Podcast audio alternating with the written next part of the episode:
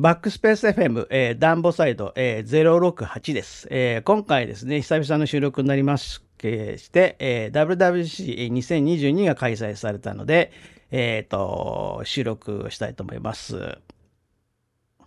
この番組はフェンリル株式会社の提供でお届けしています。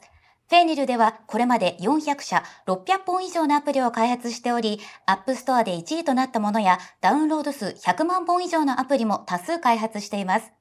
iOS、Android アプリなど、モバイルアプリ開発の依頼はフェンリルまでお願いします。このポッドキャストの収録は、リバーサイド FM を利用してリモート収録しています。リバーサイドはビデオ会議のような UI でビデオ通話をしながら裏で同時に高品質の音源の録画を同時に行ってくれるポッドキャストに特化したサービスです。興味のある方はぜひ一度お試しください。リンクは概要欄に貼ってあります。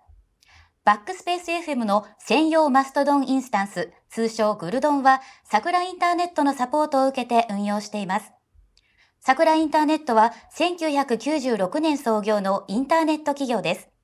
個人から法人、文教、公共分野まで様々なお客様のニーズに合わせ、桜のレンタルサーバー、桜の VPS、さくらのクラウドなどのクラウドコンピューティングサービスを自社運営の国内のデータセンターを活かし提供しています。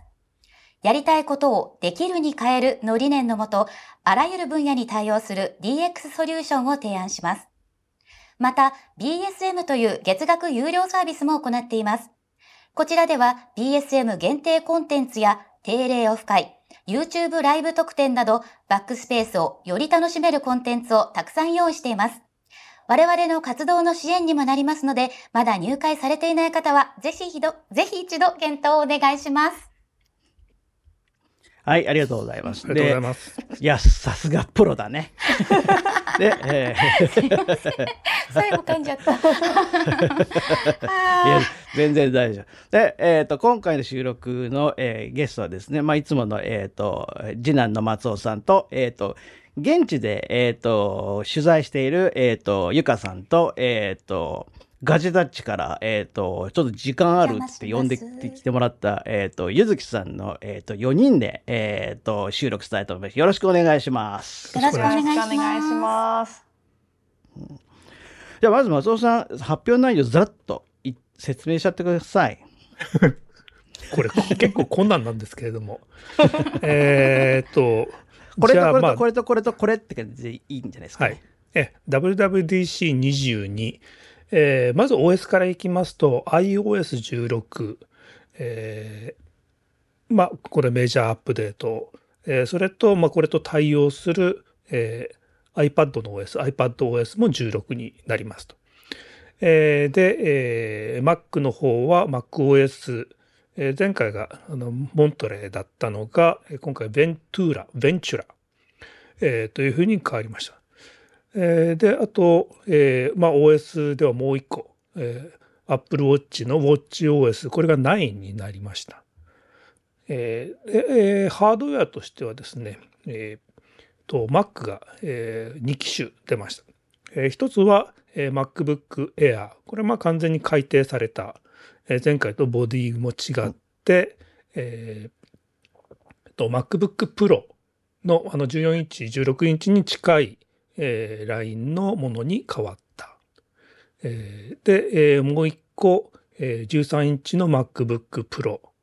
えー、これはあの前回とあのボディがほぼ変わらない、えー、ものですけれども、この2つが、えー、プロセッサー SoC を、えー、Apple Silicon の M2、M1 から M2 に変わった最初の、2製品として、リリースされました。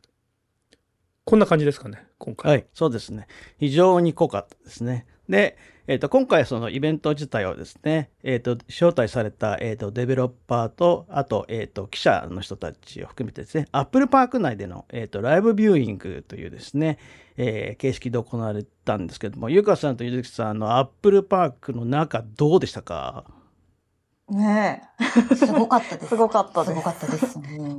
あの、初めてあっち側の本社というか、社屋の方はいつも入れないので、はいはい、あの、うん、前は、スティーブ・ジョブズシアターは、うん、あの、行ったことあったんですけど、実際に社員の方が働いてる社屋の方、あの、いつも出てくる円盤状のところは行ったことなくて、そこに今回はほぼ初めて、えっ、と、記者の人もほとんど、あの、初めて入るっていうことだったので、すごく貴重な体験だったと思います。撮影が許されてこなかったっていうふうに言われてますね。うですよね社員の方でもなんか入れなかったり、投稿もできなかったって聞きました。すごいよね、本当に。もうゆずちゃんにはね、あの、真ん中のレインボーまで突進して、ちょっとジャンプしてこいって言ったら、本当にやってくれる。やりました。本当にやってくれたジャンプしました。はいし指示通りやってくれて、もう妹楽しいね。リモートで指示出しされる。いいんですか？いいんだよ行けって。レインボー綺麗でした。緑が生えてました。でも相当なんか日差し強そうだったよね。ですね。あの、あ、お土産パックに事前に配られたものが。うんううんん、そうでした。事前に、あの、帽子と、 Swift の帽子と日焼け止め。キールズのはい日。焼け止めがあったんですけど。SPF30 だったんで効かなかったと思います。あれじゃ効かなかったと思いますよ。なんか私たちはちょうど、あの、うんうん屋外と屋内の間ぐらいに座ってたので、なんか途中でキーノート聞いてたら、まあ、2時間もあるんで、ちょっと日差しの方向が変わってきて、ちょっとずつ涼しく半分ぐらい過ぎた時から日陰になって、あ、涼しいみたいななりました。感じでした。開発者の方はずっともう炎天下にいて、しかも開発者の方向けの椅子がちょっとなんかこう、ビーチのベンチみたいになってたので、結構日光浴された感じになったと思います。うんみんな真みんな真っ黒だよね、あそこにいる人、いた人は。だと思いますね、きっと。うんあと実際のあの ライブが始まり基調講演が始まった後はもうそのままビデオにオンラインの人たちたちは変わってしまったのであのあのアップルパークのライブビューイングには、えっとグレーグ・フェデレキとティムが実は登壇してるとか登場してるんだよね。うんはい。うんはい。でそのシーンはね誰も知らないんだよ実は。あ、その現地にいそうだったた人しかんですね。そう。あの部分の、その、なんていうの？あの、アップルパークで行われている状況が、えっ、と、さえ、映像として差し込まれたりとか一切してないので、だからわからないんだよね。で、ツイートで見て、あ、実際にいる、いるんだと思ったんだけど、あれって一瞬挨拶して終わりだったのかな？そうですよねまあ。最初、3分間ぐらいは多分喋ってたと思うんですけど、なんか社員さんがすごいわーって盛り上げて、オープニング始まって、で、うんなんかメディア陣も全員席を立つみたいな感じでしたよね。登場して、うんみたいに。で、ちゃんとあの、ビッグスクリーンというか、あの、屋内側の、あの、で、でっかいスクリーンの方は、まあ、ちゃんと映像見えると思うんだけど、あの、奥にあった、あの、でさらにで大きいスクリーン、あの日差しの中でもちゃんと映像って見れてたのあれ。うん。結構喜怒明るかったですよね。明るかったです。私、なんかツイートで写真撮ったら、みんなになんかあの、看板だと思ったって言われて、そんな、なるほどねフェデレギの看板はないだろうと。それ、それをみんなで見てるっていう。その看板みんなで見てるってことはないと思うんですなんか合成画像っぽかったですね、あれね。うん綺麗だ。すごいなで、あと、えっ、と、ハンズオンあったんですよね。MacBook Air。はいありました13インチもあったのかな？えっと、あ、MacBook 13インチ、私は見ました。見ました見ました。ま、あ、MacBook うんうん Air。Air、私は MacBook Air を MacBook 見 Pro の MacBook, MacBook Pro 13インチはハンズオン会場にはなかったのかな？多分最 Air 初のの方だ時なかっけが置いて。た。なんかたんじゃ最初なかったないかなとと思います。最初はエ,、うんエアだけで、うんうん。うんえっと、私が後でもう一回行った時にあありました。じゃあ多分、一般のメディア向けには多分 Air だけ公開されてた感じだと思います。一般メディ一般メディアって、一般メディアってどういう、日本語変どういう区切 ブブリーフィングとかじゃない。基 調講演が終わって移動してすぐあのね ハンズオンってことです。はい。うんうんうんうんうんうん。そう、え、MacBook Air の印象はどうだったですか？軽かった？まあ当然軽いとは思うんだけど。軽いです。ね。うん。でもやっぱりあの、フォームがちょっと変わって、前はこう、うん。とんがってる。あ名古屋、うん名古屋風に言うと、見トキントキンじゃないですか？わからんわ、それは。ドキンドキン。なトキントキンになってるから。うん あのそうじゃなくて、今回は均一な薄さになったのでちょっと、角張った感じですよね。はい。まあ、なんかプロの薄いバージョンっていう感じじゃああ、ないですか。そうですね、そうですね。なので、なんかちょっとそプロよりの、薄いんですね、今回は。プロよりは確か40ミリぐらい、あ、全然薄いですよね。はいでこれも薄かったはずですね半分ぐらい多分1.13とかぐらいで、プロが1.58とかだったと思うので、そそのぐらいの差だと思います。うんうんうん。なので、なんかこう、ファンレスでもありますしねは違いますけど。はいはい。買いますか？買いませんか？多分、うちは、あの、夫が買うと思います。なるほど。うん。やっぱり、まあ、プ私はもうプロ、MacBook Pro 14インチ、M1Max 買ったばっかなんで、ちょっといらないかなって感じなんですけど、まあ、動画編集とかもすしたりするので、これも本当メインマシンなので、さすがに Air は使い、差し込みどころがないんですけど、ややっぱ あの、うちの夫はそんなに動画編集めちゃめちゃゴリゴリするわけでもないし、けど、まあなんか、うんそこそこのマシンが欲しいみたいな感じになると、やっぱりもう M2 積んでますから、うん。そこそこ以上なんですけど、ちょうどいいかなっていう感じで。なんか、いや、その製品がは、はいうん。どうぞ。あごめんなさい。ファイナルカットプロが実際にこううん動いてるうんうんところも見せてもらったんですけど、結構その 4K の映像を8パターンぐらい一気に動かしても大丈夫だよっていう説明はあって、私はうん MacBook Pro M1 買ったんですけど、その子を売ってそっちにしようかなってちょっと思いうました。なるほど。こ うリプレイスしようかなってちょっと思いました。やっぱり重さ的には全然軽いのと、ななんか iPhone で私いつも撮影でそんなに大きいデータ使ってないなと思うので、あれでもいいかなってちょっと思い始めました。うんあら、あの iPad だけで生きていく宣言をずっとしていたのに、Mac を買い替えですか？いや、今 MacBook Pro もちょっと持ってはきたんですけど、今回一回も開いてなくて、えなんかー、なるほど。ババッテリ使ってないーになってる、バッテリーになってるんですけど。バ そうなんです。だからもうちょっと薄い方がいいなと思ってます。はい。なるほど。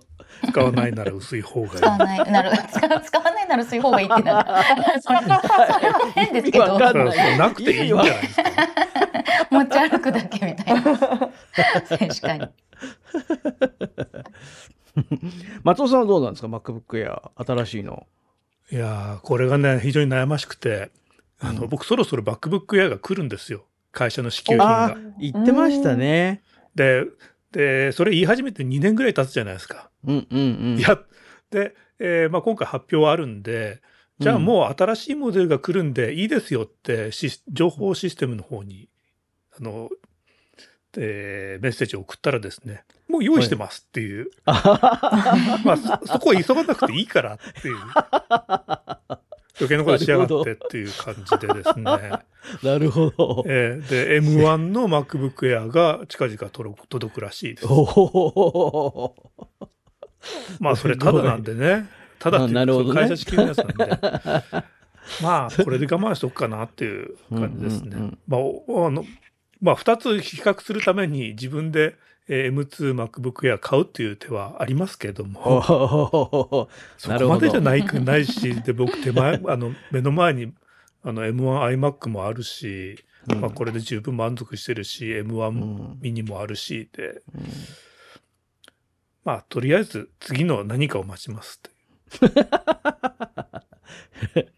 これでね、もう M2 シリーズがスタートしたんで、いわゆる一番、まあ、うアップルはあの一番売れてる Mac として、えっ、と、発表したっていうふうに言っていたので、まあ、これが一番の、えっ、と、エンドモデル、まあ、ノート PC としては、でこれからどんどん上に上がっていくので、えっ、と、M1 Pro Max Ultra っていう、M2 Pro Max Ultra っていう流れのパターンなんですかね。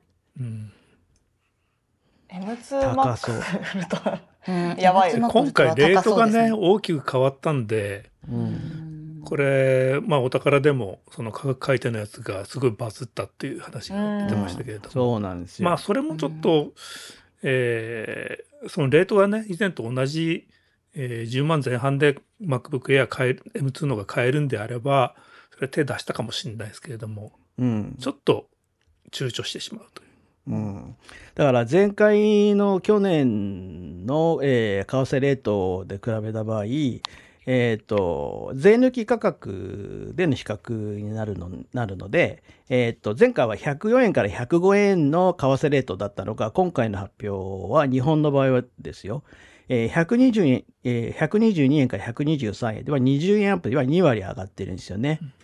で、これを考えると、この為替レートで今の iPhone 13 Pro を、えー考えると3万5千円モデル、3万5千円アップになって、一番上の、えー、Pro Max のうちのモデルだともう20万軽くと、えー超える価格になるんですよね。うんうん、なんでこの円安の為替レートはアップルのファイナンスは今の日本のあかあの為替相場の円相、えー為替レートから考えるとまだ低めに考えてはいるんですけど、うんでも値上がりするっていう感じ円安がさらに進むっていうふうにアップルが見ている気気がするので、えーっとちょっとドル買おうかなっていう気になっちゃいましたね。うんドルで儲けた分でマシンを買えるようにする。そうですね。本国側のドル変わってないんで、なので今回あの、マ Mac 製品すべて、えー為替レートの、為替レートの変更が日本は行われたんで、軒並み Mac が高くなり、MacBook Pro の、えー14、16インチの M1Max なんてもうべらぼうに高くなっちゃったので、うんもう、下手したらあの、ゆかさんが持ってる MacBook Pro のモデル、今の日本円でもし買ったらもう一台で MacBook Air の M1 買えますね。えーおー それぐらい差額が出ちゃってますね、もう。めちゃくちゃ高い。だから iPhone すごい高そうっていう。うんあー米国在住者私の iPhone 今年の勝 iPhone ちですね怖いですね。完全にね。うん20万超えで。うんアメリカ、アメリカは問題ないんですよ。変わ変わってないから。うんうん価格がうんうんで、為替は、あの、うんうん。で、Mac だけ、えー値上げしてるのかと。そうそうそう。Mac だけが変わってるのかと思いきや、実は iPhone、iPad のバッテリーの修理部品の価格、実はね、改定されてたんですよね。さっきおしあのあそれ気づいたんですけど、うん、それが2割上がってるので、あ、もう確実に全て上がってくるなと思って。で、あの、量販店さんも今日から価格の改定が入ったそうなので、あの、旧価格の MacBook Air とか MacBook Pro 13インチの M1 モデルとか、あの、旧価格で買える人はもうラッキー感じですかね。ーうん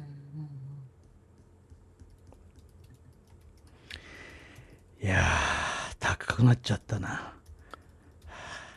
ショック。あ、そういえばあの新色の色があの入ったじゃないですか、MacBook Air。はい。あの色はどうでした？あ4あこれ色全部現地で展示されてましたよね実物を見ないと分かんないから、それはぜひインプレッションをいただきたいですね。はい。えっと、4色が、シルバーとスペースグレーはもともとあるもので、新しうんくスターライトとミッドナイトが出ます。でう、んうん。やっぱミッドナイトがすごうくん不思議な色でう、んうん単体で見るとマットブラックに見えるんですけど、なんか黒いものと比べる、比べるっていうか並べると、やっぱちょっとだけ紺色。ネイビネイビーーがかった感じの深い黒って感じですよね。でもやっぱ単体で見ると黒に見えるから、そほん本当にちょっとだけ青いうんティントみたいな感じですよね。光の加減でうんはすごく青っぽくも見えたり、そうですね黒っぽくも見えるっていう感じでしたね。そうそうそう。でもやっぱりツイッターで、私もミッドナイトが一番気になるなと思ったので、うんミッドナイトとかうん。の、あの、ファーストインプレッションみたいな感じで上げたら、やっぱりすごい食いつきが、ミッドナイトがやっぱり一番注目度高いのかなっていう感じはしました。基本的にはあれってほうほうほう Apple Watch のうん、うん。色と同じね、そうでですすよよね。ね。でも私もミッドナイトのアップルウォッチなんですけど、やっぱアップルウォッチだとなんかこうベゼルが黒かったりするので、うんなんかすごいこう、黒ってあ確かにいう感じが比べやすい感じそうになってす、ねあの、青っぽく見えるんですよね。うんうんうんうんだけど、MacBook Air はも面積がうね、大きくてあれ単体でよね。あれ、そういえばここのキーボードもキーボードも同じミッドナイトでした？ミッドナイトだったと思いますそっか。だから、あ写真見てまり、こうこくキ、キーボードと筐体のうん色の差もなくってうん感じだうんそうでったんですすかねね。うんなんかそこも気づかなかったんで。おそこまでじゃあカラーの統一性がたたでデザインがされてるんですね。へえなるほど。ああとあのマグセーフのチャージャーのケーブルもうん。その色なんですよ。同色でしたああああね。ああうんああそれもすごくいいそれあのた単体発売されるんですよねそれ。おオンライン上で見ると。でそれ USB-C コネ,、うん USB-C コネクタだけ白いんですよねなぜかね。そうなんですよ。ああはいはい。あれ気になりますよねちそょれっと。なんでそこだけ白いんだろう みねたいな。とはチャージャーがちょっと特殊な形してましたね。アダプターが、なんかあの上はつるっとしてるんですけど、あの下がなんでしょうフラットっていうかペタッとくっつくような形になってて、うんうんうんそこからこうピョンって出てくるっていううん。弊社アダプターでした。4月ぐらいにねあのツイッター上でそれのモデルがね流出写真が流出してたんですけどこのあのいわゆるコンセント収納型の USB のデュアルポート、えー、と電源アダプターはあのヨーロッパはないんですよね。うんあの通常のトラベルアダプタータイプの、えー、とデュアルポート 35W アダプターっていうのが別に今回あの発売されていてそっちがヨーロッパの MacBook Air の M2 モデルには同梱がされてるんですよ。なのでその、まあ、トラベルアダプターにこの、えー、とコンセント収納型は対応できないのであの発売される国が、まあ、限定されてるっていうのもちょっと今までないなと思ってこれこれ。うーん。性能も、えー、と値段も同じなのにあの携帯性とか重さが違うみたいでだから、うん、でもまあヨーロッパの人がねこの二股コンセント買っても使えやしないのでしょうがないなと思ったけどうんうんうんうんでもコンパクトになるからいいですよね、収納型は。そうですね。ううんん。ちっちゃい。もうそれがあと MagSafe 3になったじゃないですか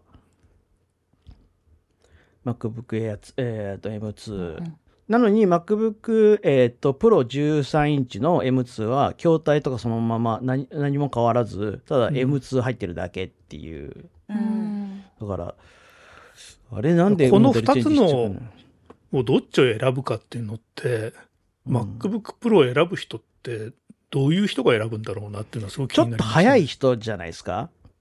ちょっとだけですよね前でも。ちょっと、そう。ちょっと。でもま 前の M1 の時はほぼ GPU が1個あるかないかの違いしかなかったんですよね。うん。性能的には。でも今回うん。えっ、とえっ、と 10, 10コアだったっけ？GPU が。になってたと思うんで。あそれ10コアですね。10コア GPU モデルなんですよね MacBook Pro の。13インチモデルは、うん。なんで、C、チップそのものの性能差が今回あるので一応は住み分けできてる。ううんんうんうん感じですかね。でも体感できるのかな。そういえば MacBook Air と Pro の違いでキーボードの横のスピーカーの穴がなくなってました。うん。ああなるほど、はい。で、うんうんうん。あの、つるんとしてるんですけど、でも音はすごい良くなったらしいというふうに 聞いているので、うんうんうん。なんかちょっとうんうん。スピーカーが何でしょうね、あの、真ん中のね、継ぎ目のところっていうんですか？パカって。いパカッと開けたところの中に入っているらしいです。あの、目には見えないって聞きましたけど。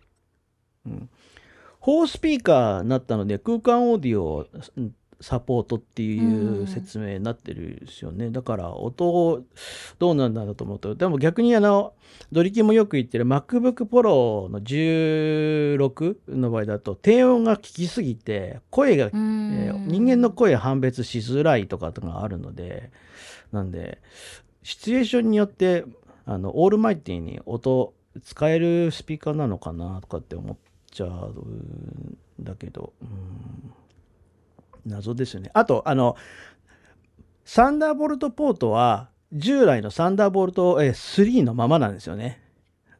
今回の M2。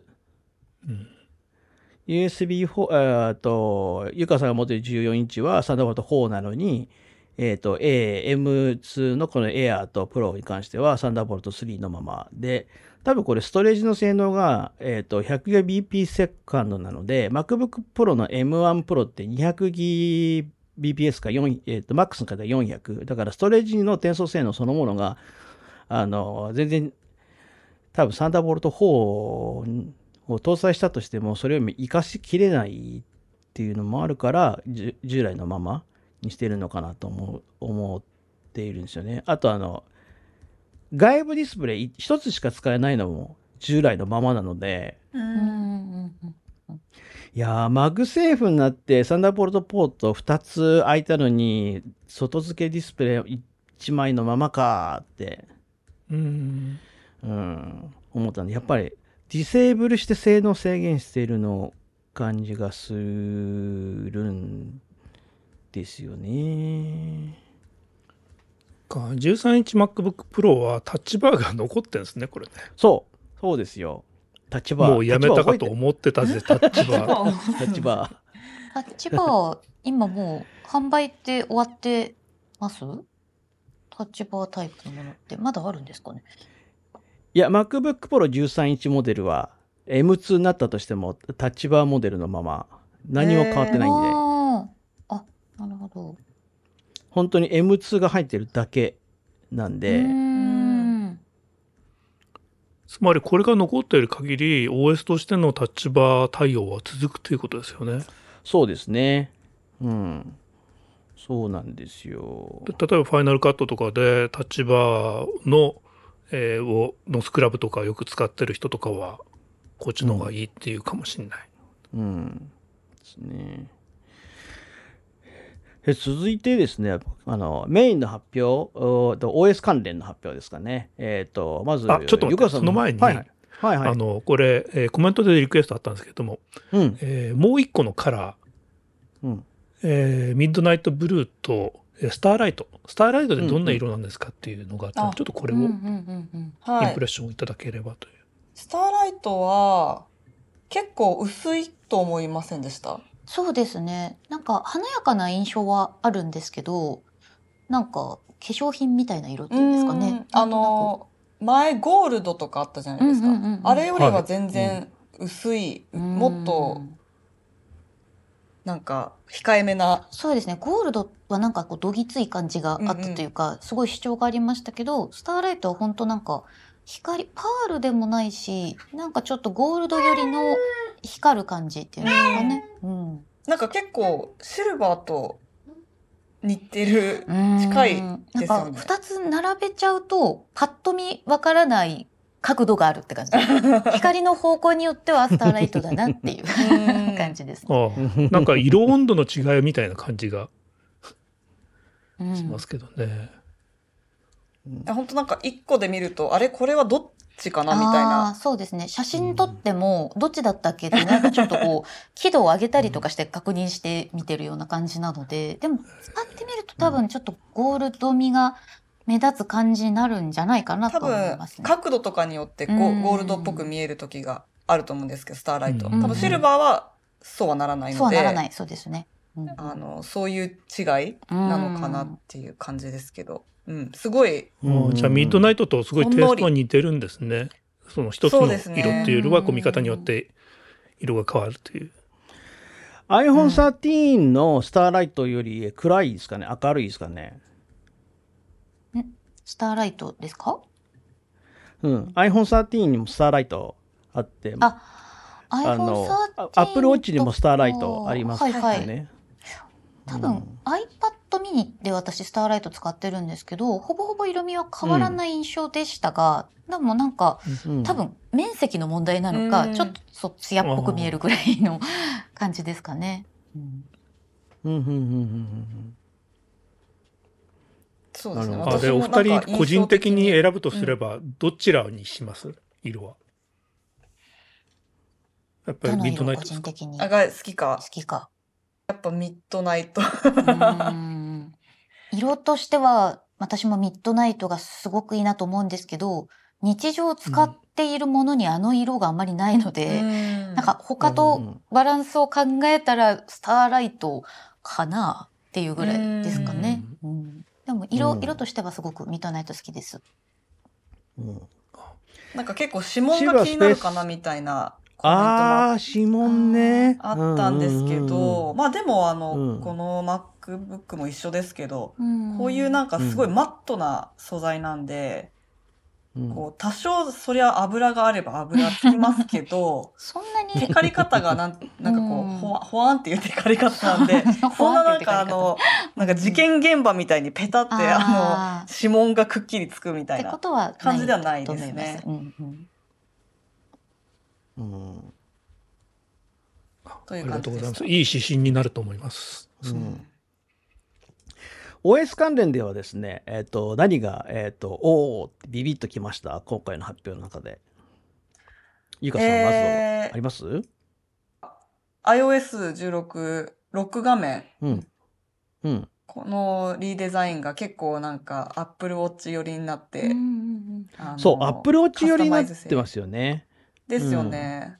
あの、まあ、うんこのポートレート写真の裏に、あの、時計が持ってこれるみたいなのもすごく Apple Watch のウォッチフェイスと似てますし、ウィジェットもちょっとコンプリケーションっぽいものが、あの、置けるようになったりとか。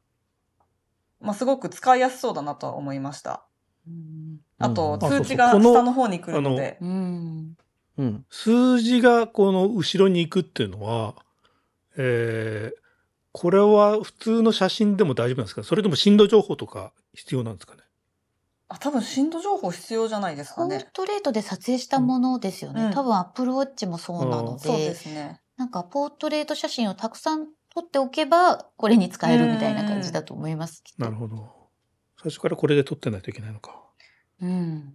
一応なんか加工できるアプリとかありますけどね。うんうんうんうんう。うんう、無理やり。偽の情報無理やりポを後ートレで入れートて。無理やり震度情報を。うんあ、でもポートレート、この、あ、あ、iOS はちょっとどうかわからないですけど、WatchOS の方のアップデートで、えっと、風景とか、あの、犬とかも使えるみたいな。うん。あ、でもこのうんうん。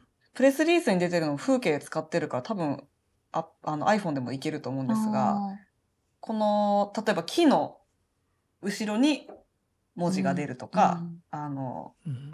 犬、犬をね、私ずっとやりたくて、ウォッチも犬のポートレートモデル一生懸命撮ってやったんですけど、全然できなくて対応してなかったんだと、その時に気づきました。認識されるようになるってことですかね。ですね。ペットとか木とかうもん。人と同じように抜けるようになる。そうですね。でも、ポートレートモード普通に撮ったらできるじゃないですか。んだけど、この、この機能としては使えなかったっていうんうんううん話なんでなんですかね。ね。うん。でもそれは、えっ、と、あとこの基調講演になったの、えっ、と、 State of the Union の中で、 machine learning とビジュアル、えっ、と、 Vision API などのアップデートで、えー可能になりますっていう説明なので、システムベースで大幅にアップデートされたから、まあ、実現した、まあ、一つの例、事例っていう紹介なんじゃないですかね。他にもいろんなところでなんか使えそうな、うん、気がするんですけどね。うん。で、えーじゃあ、ゆずきさんは何ですか？この、あ一番気になったのは。私はおっと思ったのは2つあって1つは WatchOS のランニングのフォームが測れるようになるっていうのがうんいいな渋いとことろを。思って、まあちょっとうん。こここ1年ぐらいランニングを始めたっていうのもあるんですけど割と今カシオとかがそういうこうフォーム計測のセンサーを出してたりとかあとそのなんでしょうランニングフォームを測るためのなんかこうそういうセンターみたいなものって結構いろいろあってでそういうビジネスがこう先にあるので、うん。ただやっぱりウォッチをしていてスポーツしている人ってランニングを続けたいって人も多いでしょうしアップルウォッチがあったから私も走り始めたみたいなところがあるので、なんかちょっとその新しいマーケットというかそこでフォームが見れるとかあと心拍でこうゾーンに入るのが測れるっていうのはなんかそのランナーでまだもしアップルもアプローチ持ってない人がいたら来るだろうし Apple Watch をきっかけに走り始めた人は、レベルアップをするためにその機能を使うようになるのかなって、ちょっと思いました。ううんんまあ、そうね。ゆず、ゆずきさんも相当走り込んでるからね。始めましたの最初の距離がもう尋常じゃないからね。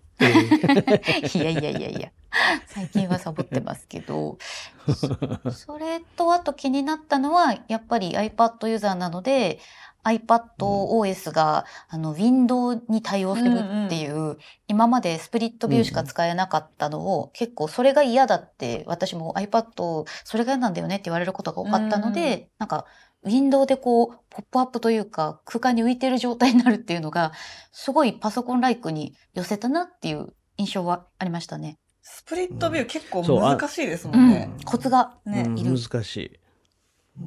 あの、ウィンドウを重ねるっていうのは、まえー Mac の一番のべ、えーと利便性だったと思うんだけど、うん重ね重ねられるっていうウィンドウを、それがね、iPadOS でもね、できるっていうなら、多く、お iPad だけで本当に生きていける時代、やっとよく来るのかなって、まあ多分生きていけないとは思うんだけど、なんかそういう気にさせてくれる。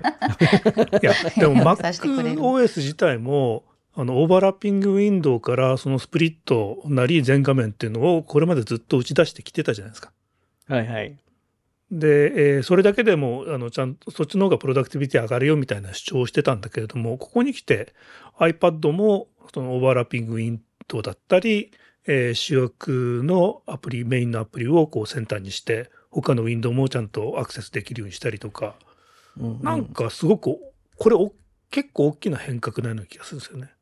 うんうんうんあの、実際ミッションコントロールって、ライオンの時に導入されてからそこから変わってないっていうのが、この間調べて、えーまあ、今回その MacOS の歴史を調べて、えー気づいたんですけれども、うん。うんなんかここに来て MacOS も iPadOS も、えーまあ、新しい、えー、ウィンドウマネジメントの仕組みで大きく変わったなっていう。うん。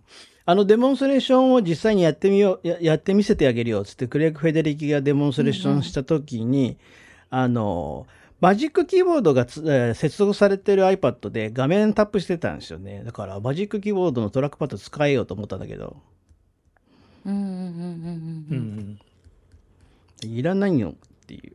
だから、噂になってたキーボードを接続すると拡張されるのか、まあ、そういうことじゃなかったんですよね。うんうんそう。あと、センターにウィンドウを持ってくるっていう動作って、これ結構多用すると思うんですけど、うんうん。で、その時のショートカットってどうするのかなああ。あ、の、プレビューサイトを見ると、えーと、画面、MacOS、例えば MacOS だったら画面の上の、えーコントロール、えーのところからそこをタッチしてたんですよね。うん。でもそれだとすごく めんどくさいじゃないですか。うんで、なんかのショートカットなりボタンがあって、それで、えー一気にその先端のところに行けるみたいなのがあればいいとは思うんですけど。うん。まあ、その辺もちょっと気になるところなんで、ちょっとブリーフィングとか、あの、まあ、今後の情報とかあったら、うんぜひ。松尾さん的には気になった機能はありました？おーって。おーってなったのは、あれですね、えーそのカメラ機能、カメラ連携、うんうんああ、連携カメラですね。連携カメラ。う。うんんそうそう。まあ、特にデスクビューですね。デスクビューびっくりしました。うんまあ、これはマジックって言っていいんじゃないですかう。ね。うんんあれどうなってるんですか？ね、デスクビューなんかすっごい、あの、超広角カメラを使って、まあ、こん結構入るじゃないですか。うんここにあったとしうんうんて、手元まで入るんで、でもすっごい歪んでる絵になるから、それをギュッてやってるってことだと思うんですなけど。なかったことにしてるみたいなことですよね。でもそこの一部だけ。やっぱりあの、こう、それこそスプスプリットビューじゃないですけど、あの、多分デスクビューをするときって自分の顔とデスクのビューがうん。うんサイドバイサイドで出ると思うんですけど、そそれは多分ギュッてやりすぎて幅が短くなってるからじゃないかなと思いました。あーなるほどだから顔をうんうん映すことによって、なんかそれごまかしてるみたいな。あなんかあ16対9で見せてるけど、本当実はうんちょっとギュッとなってるギュッて補正されてるから顔出しとこう。うんそうそうそう。空いた場所にみたいな。置いとこうみたいなのかなって思いな。ましたうー。んうんこれ YouTuber 的に見てどうですか？これだ、これあると点釣りカメラいらなくなるじゃないですか。ねえ。って思ったんですけど、やっぱ見てみないとどれぐらいのクオリティなのか。うん。だって私の点釣りの、あの、デバイス、マジやばいですよ。うんなんか、お檻みたいなやつをややってて、でそっからケーブルが出てて、みたいな。それを iPhone でここにつけただけでできるなら、それでいいですよって感じなんですけど。そそうそう。点釣りをやるためにかけたコストと労力と、あとその大きさ、重さ、あとその点釣りのものがあるおかげで、えー台無しにされてる自分のプロダクティビティとか、ありますよ。あと、うん私、引っ越すときになんか謎の鉄の棒とか言ってめっちゃ追加料金かけられたりしたんで、そのコストとかいら点釣り用謎の棒。面白い。そのコスト考ちなみに点釣りって英語でな何て言うんですか？これ。点釣りって。点釣り、えっ、と、点釣り。点釣り、点釣り、点釣り。えっ、と、ちょっと待って、今本当に頭が回らないんですけど、えー、トップダウンショットみたいな。それがますか。あーあトップダウンショトップット。ダウンショットの、まあなんか、ケージじゃないですけど、うんなんていうのかな。それ専用のケージがあるんですか？一応私 C スタンドっていう普通の一般的な、あうんうんうんうんの、でかい三脚じゃないですか。一一脚みたいなやつを2本立ててて、うんうんで、そこをなんか物干し竿みたいな専用のレールみたいなのがあって、はいそれをつけて、で、そこにマウントしてるみたいな。感じです。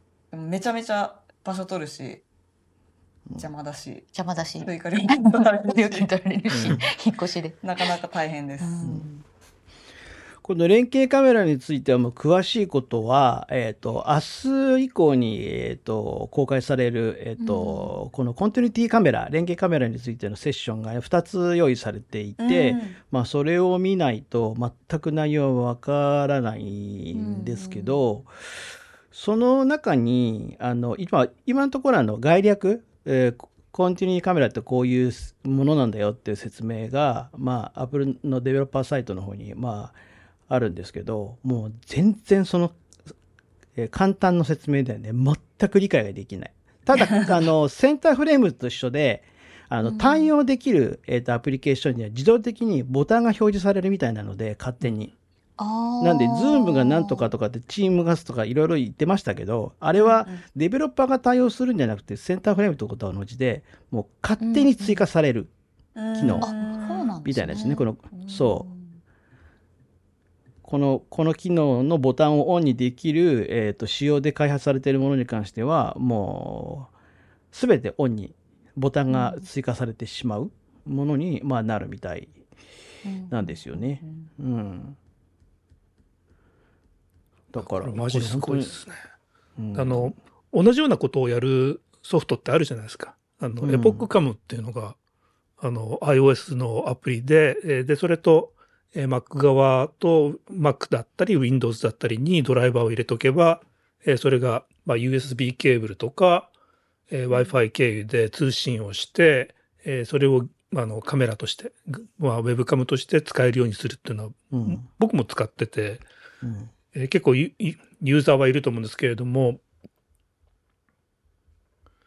えっと、コメントにあったあの、どの、えー iPhone、えー12以降からじゃないかなって言ってますけど、あの、ウェブカメラとしてだけ使う分、えー分に関しては、iPhone XR 以降から使えるそうで、うんえっと、このデスクビューに関しては iPhone 11以降の超広角カメラ搭載の iPhone じゃないと意味がないので、えっ、と、まあ、現、現行発売されている、えっ、と、2眼以上の iPhone で、まあ、利用可能なのがデスクビューで、まあ、SE はカメラ1個しかないので、まあ、そこでは使えないんですけど、まあ、えー使えるっていうことじゃあ無印の iPhone 12、12 13だったら OK？そうですね。はい。そういうふうに説明があります。まあ見えるよ、まあ本当にさっきゆうかさん言ったように、ギュイーンって負けちゃうから、と思うんで、うん。画質の差とか出そうな気はするんですけど、これちょっとね、セッション見てみないと全く仕組みがわからん。ですようね。ちなみに、あの、うん。言っていいのかちょっとよくわかんないんですけど、あれ？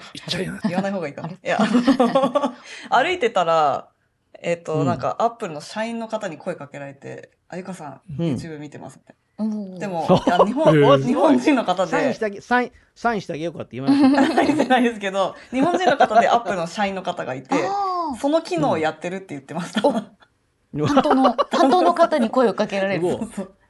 でもなんか、あまだまだあの、なんか言え言えないことがありますっていうか、なんか、いろいろあるみたい。いろいろあるみたいで、うん。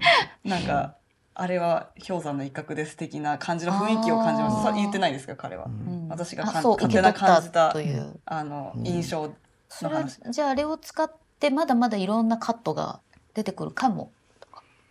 ああ、どうなんですかね。そこまで私は感じ取っあてない。そこまで感じ取ってない。そこまでは感じ取ってない。えーとこえーこの連携カメラは State of the Union の方では、えー、と一一切説明がなかったのでこれひょっとして、うんえー、と SharePlay と同じで実際にあの利用可能になるのは後半っていうパターンもありえそうなんですよね。そうかもしれないですね。一気に全部使えるんじゃなくて そうかなり謎が多いんでうんこれ。なんかあの機能ってなんかすごい根本的なあれですけどなんで搭載したんだろうなっていう あの面白いなとは思うんですけどそのそういう要望があったのか、なんかそれとも、もうこれ以上 Mac とかそういうもののカメラは良くしていくつもりはないよっていうことなのか、うなんかうん。どういうメッセージなのかなってちょっと思いました。絶対になんかそのうん。iPhone のカメラを Mac が超えるってことはそうそうないだろうと思いますし、でも iPhone のカメラはどんどん良くなっていくので、結局なんかその iPhone でビデオ会議した方が映像綺麗じゃんみたいなのがあったのかなとか、なんかそんなこと思いましたね。うんうんうん。そうなんだよなそうなんだ。うん、他には何かあり、ありましたか？OS 周りで、えー、OS 側で何がありましたっけ？うん。OS 側で。あ、そういえばあの、日本語対応の機能おとしてあ今回あの2つう。んうんあの、プレスブリ、えープレスの、えっ、と、プレスリリースの中にあるものとしては、えっ、と、WatchOS9 の、えっ、と、 QWERTY キーボードの配置で日本語が利用可能になるっていうのが、まあ、一つと、えっ、と、これは State of the Union の中で説明があったんですけど、えっ、と、 Live Text の、えー画像から、えー写真から、えっ、と、文字認識で日本語が、まあ、使えるようになりますよっていうことなので、あの、ようやく文字認識、写真の文字認識で日本語対応。うん。今まであの、漢字は中国語対応してたので、漢字はできたんですけど、ひらがなとカタカナって、あの、書き方が正確って、む結構判別が難しいので、多分すごい時間がかかってたと思うんですけど、ようやく、まあそれも可能になるし、うん。であと iOS16 に関しては、あの、動画の、えっ、と、一時停止時の、えっ、と、文字認識、画像、えーキャプションからの文字認識とかもできるようになるので、日本語を対応するのに加えて、すべてのそれライブテキスト機能が、えっ、と、利用可能になるっていうので、ようやくに日本でも、うん。えー使えるようになる。ライブテキスト使えるようになるんだっていう感じですね。あと、残念だったのは、えっ、と、マップ機能とか、えっ、と、日本がそ,、そもそも対応国に入ってないサービスの発表が 結構多かった。うん、よかったですね。そう。ああ、日本入ってないじゃんって。でもマップはこれ発表の前にその自転車えーのルートとか、うん。えー結構強化はしてましたよね。まあ、あとその、えっと AR、えーディレクションアシストみたいな機能とか、うんうんうんうん。まあだいぶ遅れてはいましたけれども一応うん。改善はされてるという。あ、そのさっきの松尾さんの言ったその、えっ、と、AR ビュー、え AR ナビゲーション、はい。いわゆる AR ポータルを、えー、と都市に建てるっていうことなんですけど、それは State of the Union の中で、あの、もう建て、えっと使える国として日本とかも入ってるんだよっていうね、もう当たり、もう、はい、もう利用でき、できていますっていう前提の説明になってたので、うんその、えーえーと、説明をえー追加したいがえーために、手前で多分ローンチかけてたんじゃないかって。なんでこのタイミングでっていうのはそういうことか。そう、そ、そこ、これはもうすでにポータル立てているので使えるように実はなってい、なっているんですよ、つって説明してたから。辻褄合わせですね。そう。だってほぼ iOS 今の、えーえー、15発表してからもうギリギリ1年になるかならないかぐらいの段階で今利用が可能になってるぐらいなのでいやそれがなんか3ももう前から使えるようになってたああとシェアプレイも、あの利用えーと利用者がこんなにいっぱい多いんですって言ったけどシェアプレイって最近できるようになったんですよねこれね。そう。シェアプレイ、そんな使えますかね？シェアプレイ、シェアプレイ私は使いたいなとは思いましたね。使いたい使いたい。相手がいないんですよね。相手がいないんですよね。問題が。問題は？そんな人をぼっち呼ばわりするような。なんかそうシェアシェアプレイ iPad の方とかはなんかやっぱりペンシルがあってこそっていう感じはあってまあこれができたらいいなとはなんか67年ずっと言ってたのでなんかようんできるようにはなったけど、実際にみんなやってくれるかって言ったらちょっとわかんないなとは思ってます。うんうん。うん。そう、そうです、そうですよね。あと、あの、地味なんだけど、あの、メールの送信の取り消し、ううん。うん。うん。ん。うん。ううん。ん。なんかあれ、今のところだと10分が、えーインターバルみたいになっているあ、の10で、分。結構長い。ですねすね。すぐ送信しないのかもって思ったんですよね。あそう。いつものシューっていうジェット音はするんだけど、実際には、あの、まだ、あの、相手側にそ即送信。すぐ送信っていう多分ボタンとかがあって、それを選ぶと、取り消しはできないけどすぐ送れて、うん通常は、あの、送った音だけして、実は送られてなくて、10分、うん実際に送られたら10分後とか、っていう仕組みなのかな。じゃあ、蕎麦屋の出前ですか。なんかそんな感じがもう出ましたするあ。そうそれ。でもなんかあすのメッセージの機能の時すごい会場盛り上がってましたよね。なんかあの、あれは、例が面白かったんであすよ。ベイベイブそうそうそうそう。メッセージの上司にうん同僚に、同僚にゲイブさんににベイブって呼んじゃったっていう。呼んじゃうっていう オートコレクトとかで。よくあるやつです。そうそう。すごい会場湧いてました。盛り上がってる。あ今、えー、と認識えーメえー、とメッセージも思い出したけどあの音声のディクティネーションでキあーボードが常時表示ってあれ便利そうですね。あれは良さそう。そうですね。うん。うん超いい。あれは。打ち直しあの音声の文字、えーの認識間違いをその場で手打ちで修録修正できるっていうのは、あなんかできそうでできてなかったなと思って。うんうんせうん。なんか結局触らなきゃいけなくなりますもんね。キーボードとかに直そうとすると。うん。うん。あって、まあ、ゆずきさんもそうだけど、あの松原太郎さんもね、あのディクテネーションで結構原稿を書くよね。書けます。私割と一本全部音声入力とかやるのですごいミスタイプが多いって言われるんですけど、うん。ミスタイプっていうかその、認識間違いとかをそのまま入稿しちゃったりとかすることがあるのと、あとなんかその直そうと思うと結局行って触って消して戻ってもう一回音声入力してとかになるので割と二度手間だったなとは思います。だからそれはすごく良くなったなと。うんだから要はあの今までの音声入力してますよって波形いらなかったってことだよね、あのスペースがああいらないですね。うんあれは確かね。に。うんあれね。あれいや声だよみたいな 声やってんだよこっちそう。確かにいらなかった。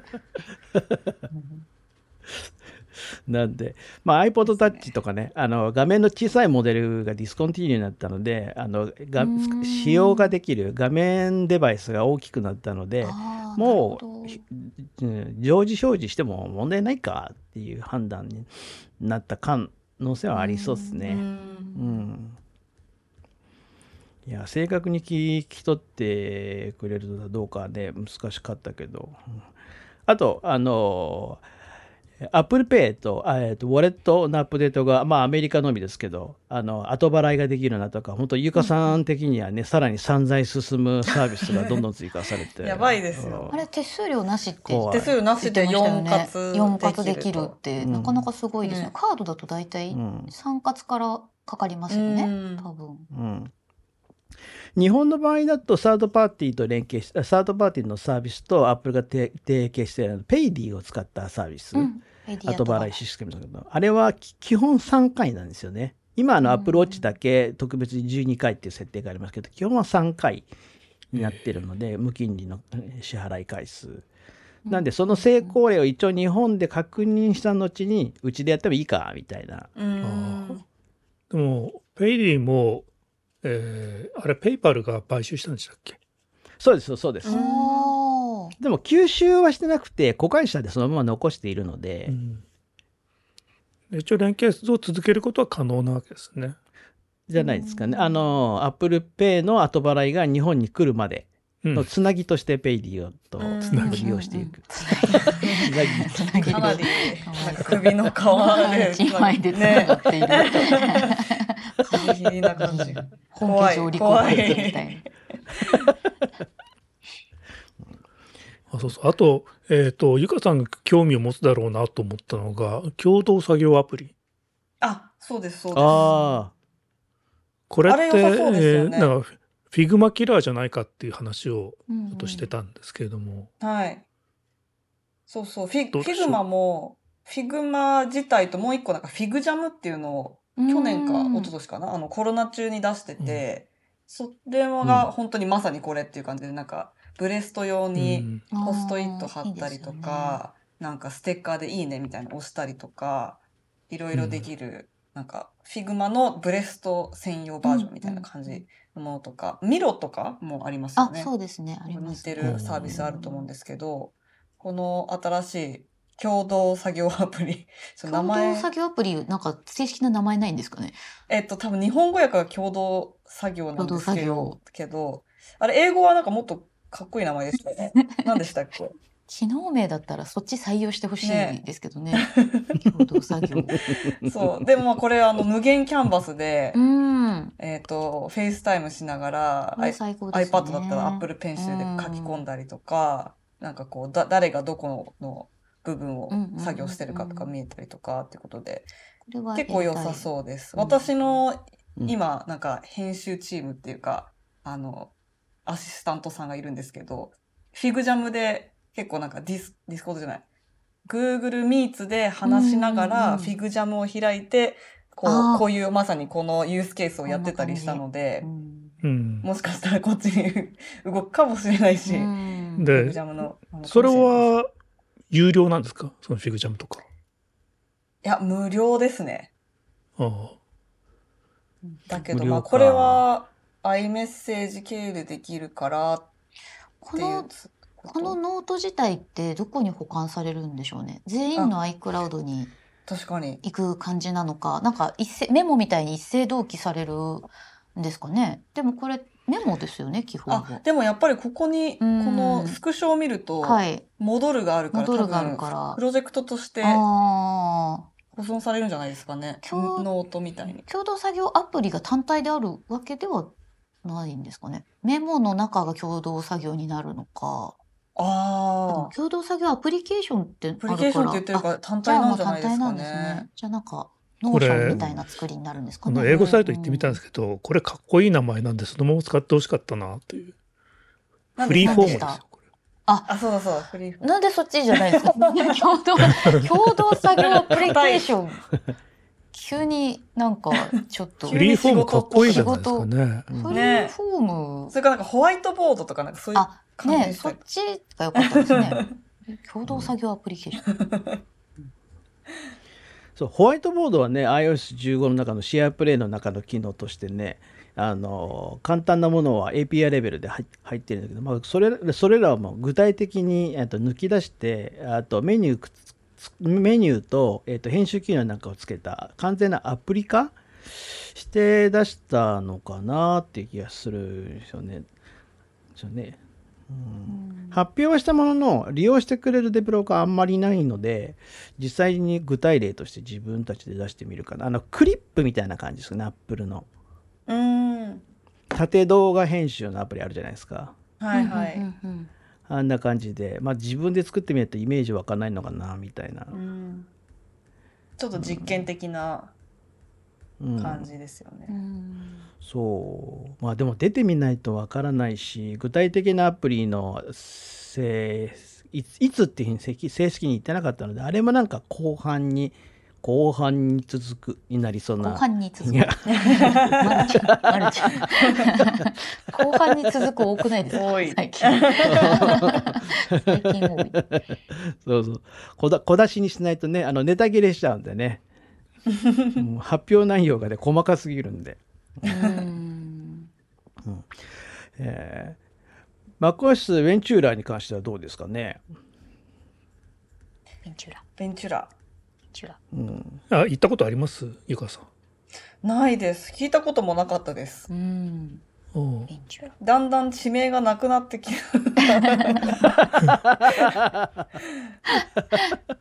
モントレーとか行ったことありますけどね。うんモントレーからその、えーハイウェイ1をまっすぐ行くと行けるよみたいな話をフェデリギしてましたよね。うーん。うんクラックマーケティングチームが。ンベントゥーラフリーウェイっていうのがあってそれでも行けるとかいう。うーん。じゃあフェデレギアの、あえーっとスティーブ・ジョブズ氏だったら縦横無尽に動いてましたけど地下に降りたと思ってど、えー扉開けたら1階とか走ったりしてました。もうそうハッシュすごい。構造どうなってんだ？ってすそうそうそうそう、フェデリギシアターでした？うん。なんかもうちょっと、クレイグさんがなんか、爆撃すぎて。めっちゃかっこよかなんかヒーローっぽい仕草してましたよね。マーベル感がすごかったですね、うん今回は。そうそうそうそうそうスローのシーンとかもう、みんなヒューってなってましたよね。ね、もう、セレブだから。セレブだから。うんあれが一番笑ったなうん今回。もうタレントなのかなねうんうんでもやっぱ本当に発表とかも、もうなんか、もちろんこの、よどまずに綺麗に読むっていうのもそうですけど、なんか感情とかもすごいじゃないですか。ああ、確かに。うんなんかもう役者だなと。うん、あれは本当に自分の娘さんなのかなとか、そういうところが気になって見てました。めちゃくちゃいい写真だな思ったりとか。あ今ゆあのスローで思い出したんですけどこれあの State of the Union の中で AR キットの、えーこ今回 AR キット6になるバージョンが上がるんですけどあの AR キット6って今回 4K の映像が扱えるようになるんですよね。なんでよりあの高解像度の、えー、と映像が扱えるようになるっていうのであこれってブルームバーグのマーク・ガーマンが将来のヒントについてっていう部分なのかなと思ったのとあと新しい機能として あのルームプランっていうのが今回から追加されるそうで、うん。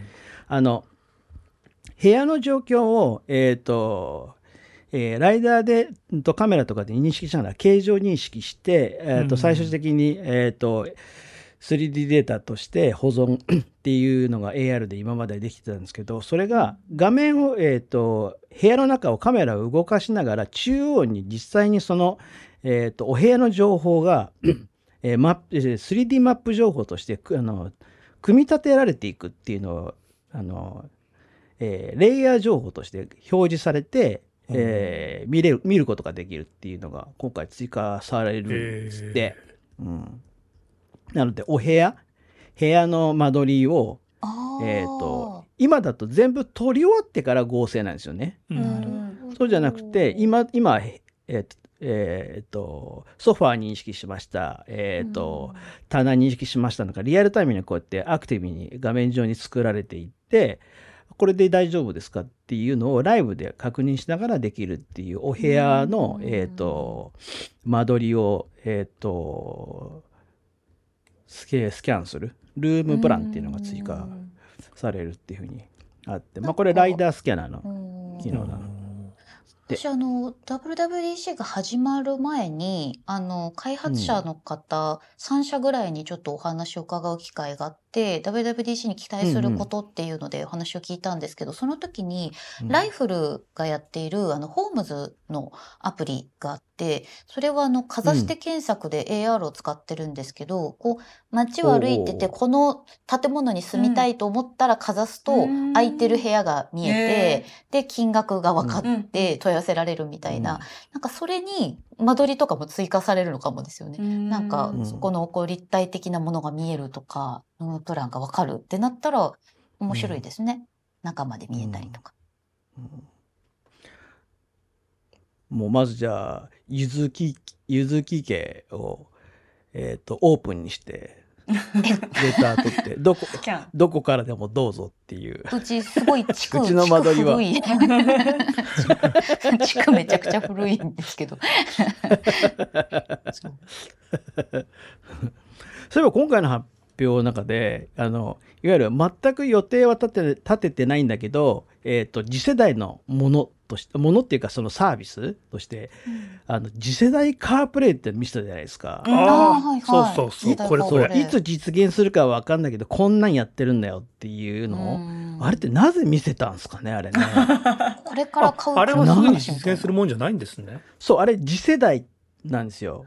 うん。あんな感じにしたいな。あの今、うん。そうこんなことを我々やって。で実際のあのこれ State of the Union の後のセッションのリンクの情報としてあのえっ、とえー WWC で発表された What's New のところデベロッパーのサイトには載ってるんですけど実際にこの iOS16 に載るカープレイの機能としては今の EV チャージ給電ストスタンド機能となるんですよね。いわゆる今あなたの車は経路がこれぐらいの距離もあるんだけど充電が足りなくなるのであの充電がなくなる前に手前で充電スタンドこの辺なんでこの辺のスタンドに寄った方がいいですよっていうのがお知らせする機能が今はあるんですけどそれの、えー、とガソリンスタンド版っていうのが、ね、追加されるっていう説明が入ってるんですよね。ガソリンスタンド。ガソリンの場合でも利用が可能になるっていうのが iOS16 のカープレイ、えーなのとうんあとナビゲーションのターンバイターンの画面って今あのカープレイなんで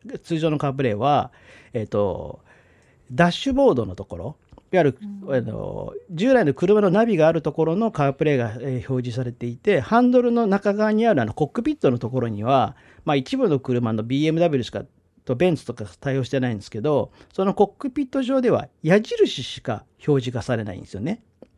マップ自体はダッシュダッシュボード上しか表示がされないんですけど今度の iOS16 は、えー対応している車であればそのターンバイターンの、えーと情報をコックピット上の画面でも表示ができるようになりますよっていう説明がの2つがカープレイの機能なんですって。本本本来の iOS16 なの。でもそれは全部すっ飛ばして次世代なぜ見せたっていう。うん。そう車車来るのっていや、でもあれ、教えてもらったら、来年買わずに、それが出るまで待った方がいい確かに待ちますな。ね。ね。うん。うん対応してるやつの方が絶対いいですうもんねん。。うん。うんあレイトネクストイヤーって言ってた。そうネクストイヤー。なのでこれ対応してるそのえっ、と山岳するあの車メーカーがいっぱいリストが入ってたんですけど、うんその中に一番特徴的だったのはボルボが入ってたことなんですよ。うん。う。うんん。で今のボルボって実は Google インクルーディングなんですよね。Google マップ入ってます。えー Google 音声認識そのまま車に入ってますって感じでシステムベースで Google のサービスをボルボって入れてるんですよねだから、その中にあボルボがこのカープレイの次世代の中に入ってるっていうのがちょっとねびっくりしたんですよね。でまあトヨタは入トヨタは入ってなかった。ボルボが入ってるのがちょっとびっくりした。うん。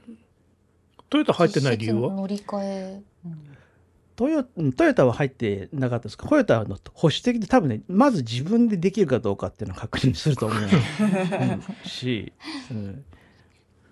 あと安全面で独自のあの指針っていうのはトヨタは持ってるので、うん。それに適合するかどうかっていうのがはっきりするまではあの、サインしないんじゃないですかね。ただあのやるとなやるやっぱりやらなきゃいけないってなった瞬間にあの動くのはトヨタ自動車はすごい、えー早いので例えばあの、えー、と BMW が,、えーが先行しているあの、B えー、とデジタルキーですねデジタルキーなんですけど、えっ、と、今年の夏に発売されるレクサスの UX っていうモデルがあるんですけど、それでデジタルキー対応してるんですよ。はっきり説明が、えー、とは製品発表の中であるので、あの、トヨタ自動車の中で担保がされれば、えっ、と、すぐに対応する速度がある、えー力があるのは、やっぱトヨタだなっていうふうに思ってるので。でもほとんど車乗らない人にはまあ関係ないしあの安いものじゃないですからね。うん。そりゃそうだでもどうせなら全部載せがいいですよね。カードキーと次世代カープレート。なんかそれがちょちょっとずつずれたら嫌じゃないですか。うんそんなね毎年買えるようなもんじゃないから、ないのでもう全部これで全部載せですみたいなのが あれば、うん。それのために頑張ろうみたいな、うん。ねなりますけど。あの次世代カープレーの、えーしえー車速情報とか細かい情報車からしか本来はあのデータとして取れないものも取り込んでるっていうことなので完全にシステムレベルで車に入り込んでデータを取ってるっていうのっていうのが今回の次世代カープレーの発表なんですよね。今今のカープレーってただ表示してるだけで車の機能何も使ってないからうん。でもそれらを全部、えー、と抽出できるっていうのはやっぱり自動運転のまあ応用かうあの次世代見せたのは実は車だったんですよ。ははははっていうこと？でもめちゃくちゃ高そうだけど。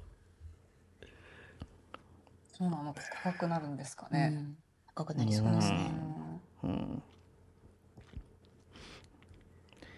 いやかでもかっこいいかっこよさそねえ。う、うん、なんかあのメメーターみたいなのも出たりとかしてたのがすごいかっこよかったですね。うん、そうあれがウ私ォッチセ、ウォッチフェイスみたいにカスタマイズできてうん。いいっすようねん。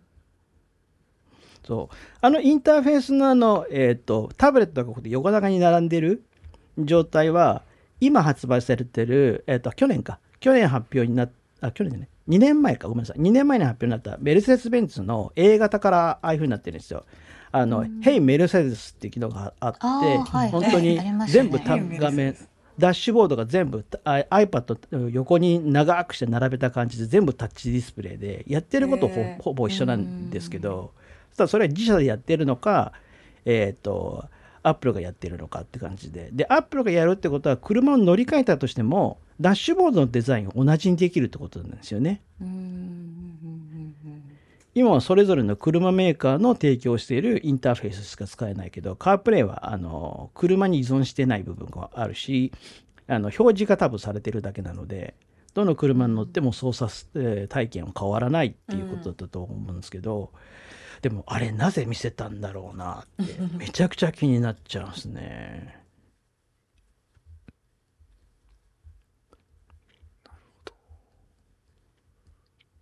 これはお宝で記事になるんですか？あ今ねやってますよ。うん。あの収録がねいろいろなところから、えーきえー来てもうちょっと大変だったのと。すいません。じ じっくりじ自分っくり。のせいだった。自分のせいだ。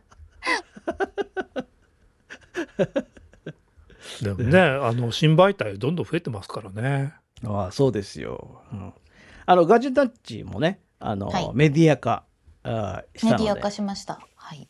おうんかげさまで。あのメディアを紹介するメディアだったよねそうそうそう、そうです。そうです。あの、すごいメディアの人に絡んでいくメディアの。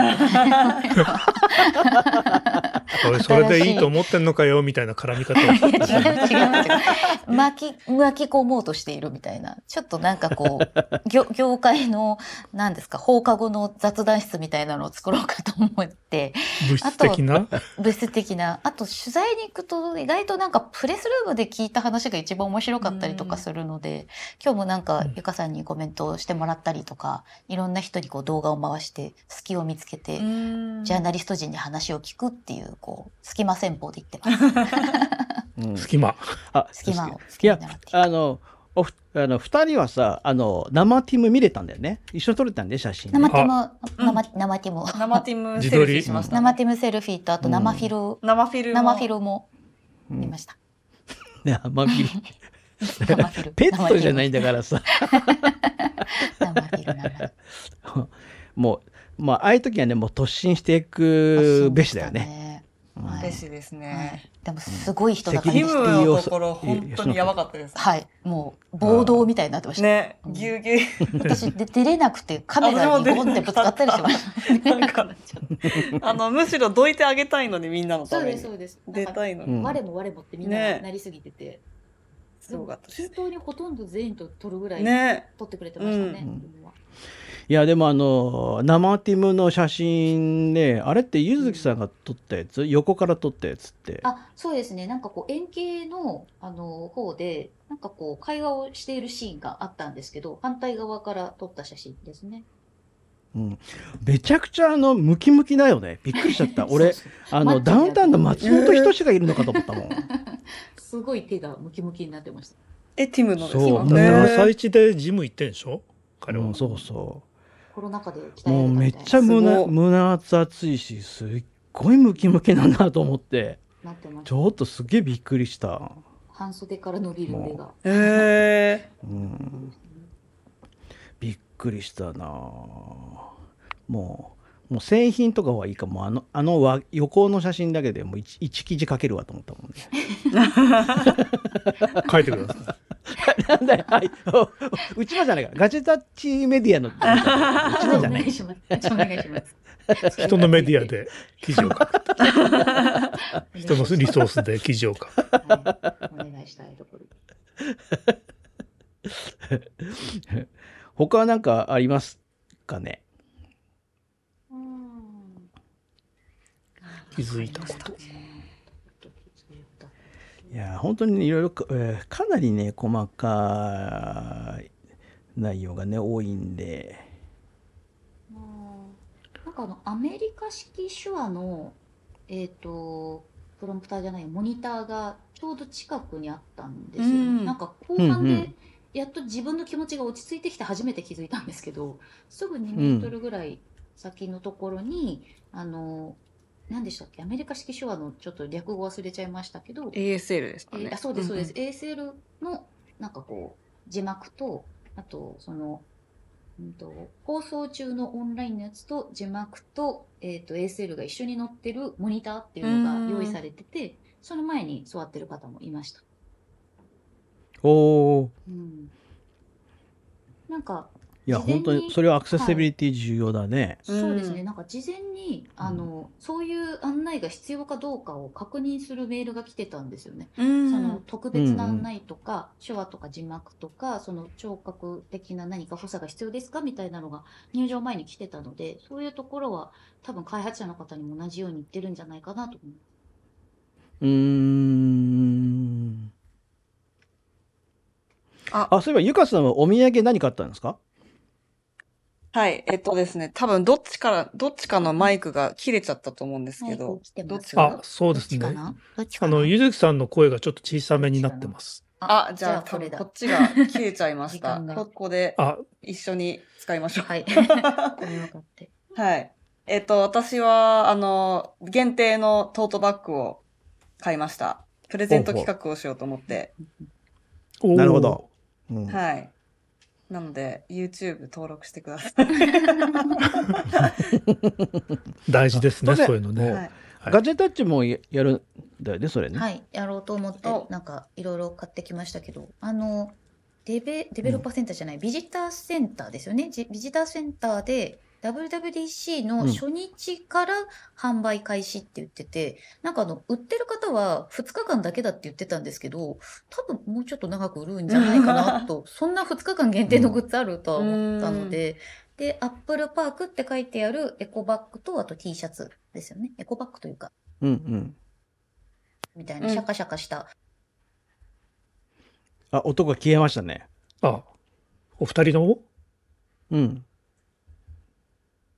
じゃあもうこれはしょうがないかな。も うもうバッテリー切れですかね。はい。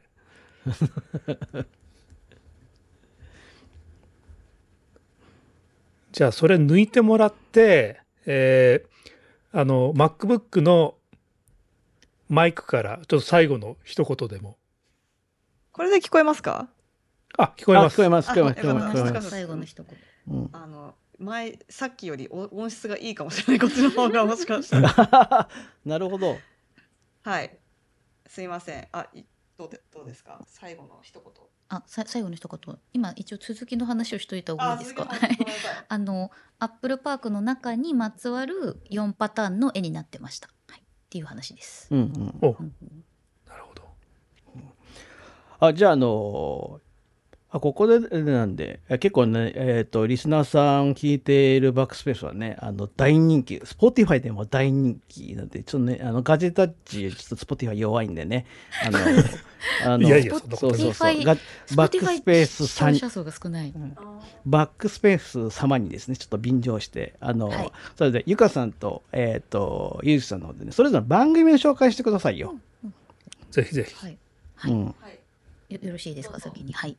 私はあのガジェタッチというポッドキャストから始まり YouTube に移行して最終的にメディアになったっていう媒体を、えーやっていて今、えー、とブロガーのリンクマンと私柚木ひろみとえっ、とまあ記事の方では、えー IT ジャーナリストの松村太郎さんと3人で運営するみたいな形でやっています。で割とあのいろんなネタを取り上げていきつつちょっとテック界の雑談バラエティというか放課後的なところを、えー残しつつも、はいえー、と月に1回は、えー、とダンボさんをですねあの最高顧問ということで あのお呼びしてそこは割とあのガチなテックネタをやっているので配信ライブ配信も結構やってるので皆さんよかったらガジェタッチで検索していただいてチャンネル登録などよろしくお願いします。はい。ぜひぜひお願いしますね。はい。あえっと、私の方は、えっと、主に YouTube をやっていて、先ほどちょっとコメント欄の方にも、あの、リンクを貼っていただきましたが、えっと、私の名前、ゆか大石で、えっと、チャンネルをやっています。主にガジェットとかテック系が多いんですけど、まあ、Vlog とかちょっと日常的なものとか、完全に趣味丸出しの BTS 関係のことがたまに入ってきたりとかする愉快なチャンネルです。BTS 多すぎ、最近、本当に。ちょっとあの頭の脳内の占める割合がすごく多くなってきておりまして。BTS がそうなんですよしかも今週新曲が出たり新しいアルバムが出ちゃうので、出ちゃうので、はい、ちょっと大変だなと思いつつ明日のブリの直前にミュージックビデオが出るのでねもしかしたら私も泣きながらブリーんブリーフィング受けてるかもしれません。はい。ですが、そんな感じでちょっと頑張っていきたいと思います。ので、えっ、と、もうすぐ登録者数10万人になるのでもう、すぐ銀の盾いくんですね。はい。あともうちょっとなので、よかったら、すべての Gmail のアカウントからチャンネル登録していただけると嬉しいです。一つと言わずね、なんだそれはお持ちの、はい。うちのアカウント全ての登録をはい。よろしければ、お願いします。ぜひすごいぜひあの必殺技が出たね今うん10万突破するためにですね、えっ、と、リスナーさん、あの、ご協力お願いします。ポッドキャストのえー聞いている方もですね、ぜひぜひ、えっ、と、ゆかさんとゆきさんが、えっ、と、やっているコンテンツですね、えーの方も、えー登録なんかお願いします。では、今日は、あの、非常に長い収録、えっ、と、付き合っていただきまして、本当にありがとうございました。ありがとうございましたじゃあ、ゆかさんの締めの方お願いしはいます。今週もバックスペース FM をお聞きいただきありがとうございました。はい、えー今回のバック,、えーバックスペース FM ダンボサイドを聞いて、えー感想などがありましたら、ツイッターの場合は、ハッシュタグバックスペース FM を、えー付随してツイートしてください。また、えーと、バックスペース FM の、えー集いの場所である、えーグルドンでもどしどし、えーと、ご意見等や、えー感想などをお待ちしております。今日は、えーと、松尾さん、えーと、ゆかさん、ゆずきさん、ありがとうございました。ありがとうございましたありがとうございました。